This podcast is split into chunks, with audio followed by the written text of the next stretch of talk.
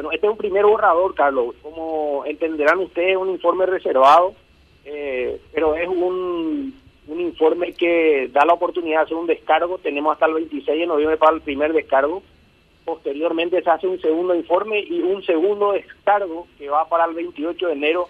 Posterior a eso se hace una reunión en la ciudad de Buenos Aires que se denomina reunión cara a cara con los evaluadores y la Secretaría Ejecutiva de, del Gafilar, que está fijado para la segunda semana de febrero del año 2022.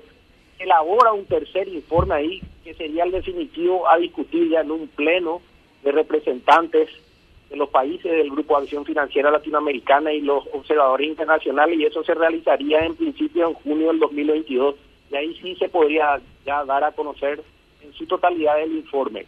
Y así como vino, ¿verdad? Eh, eh, reconoce los esfuerzos que está haciendo el, el país, hace las observaciones y hay también hallazgos muy importantes y nosotros ahora estamos trabajando intensamente en la contestación de todo este descargo con todas las instituciones que integran el sistema antilavado activo, financiamiento contra el terrorismo, financiamiento de la proliferación de armas de destrucción masiva.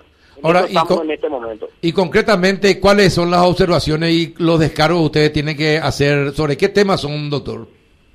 Y tiene que ver con los eh, de, los diferentes temas de prevención, de detección, de represión. No podemos, como te digo, por metodología y exigencia misma de los evaluadores, dar a conocer ahora, son informes reservados, pero sí te digo que, que- que dentro de todo hay un equilibrio bastante interesante donde se destacan la- las fortalezas que el país tiene y también obviamente las debilidades y, le- y los hallazgos que, que creemos podemos nosotros revertir también. ¿Y dónde po- tenemos que poner los esfuerzos para que esas debilidades eh, se conviertan en fortaleza? ¿En qué áreas? Eh, bueno, en varios sectores, Carlos, no puedo adelantar ahora por lo que te comentaba la, de la naturaleza del informe, ¿verdad? Pero en su momento sí vamos a dar a conocer, nada se puede esconder hoy en día, ¿verdad? Eh, todo está plasmado, se nota que los evaluadores se tomaron su tiempo, es más, tuvieron un tiempo mucho más del, del acordado y de lo que estipula la metodología y por la cuestión de que fue suspendida dos veces nuestra evaluación. Entonces se tomaron su tiempo, es un informe muy voluminoso de 472 páginas. Así que eh, estamos en eso eh, confiados, pero eh, moderadamente en, en lo que podamos hacer en todo este tiempo. Ahora, ¿hay más recomendaciones que felicitaciones, doctor?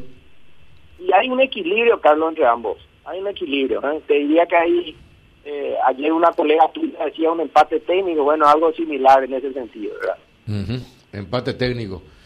Eh, te volviste también un, eh, un medio un, ca- un canciller ya, Carlos Arregui, ¿eh? no, Carlos, por favor, seguimos, seguimos la lucha siempre.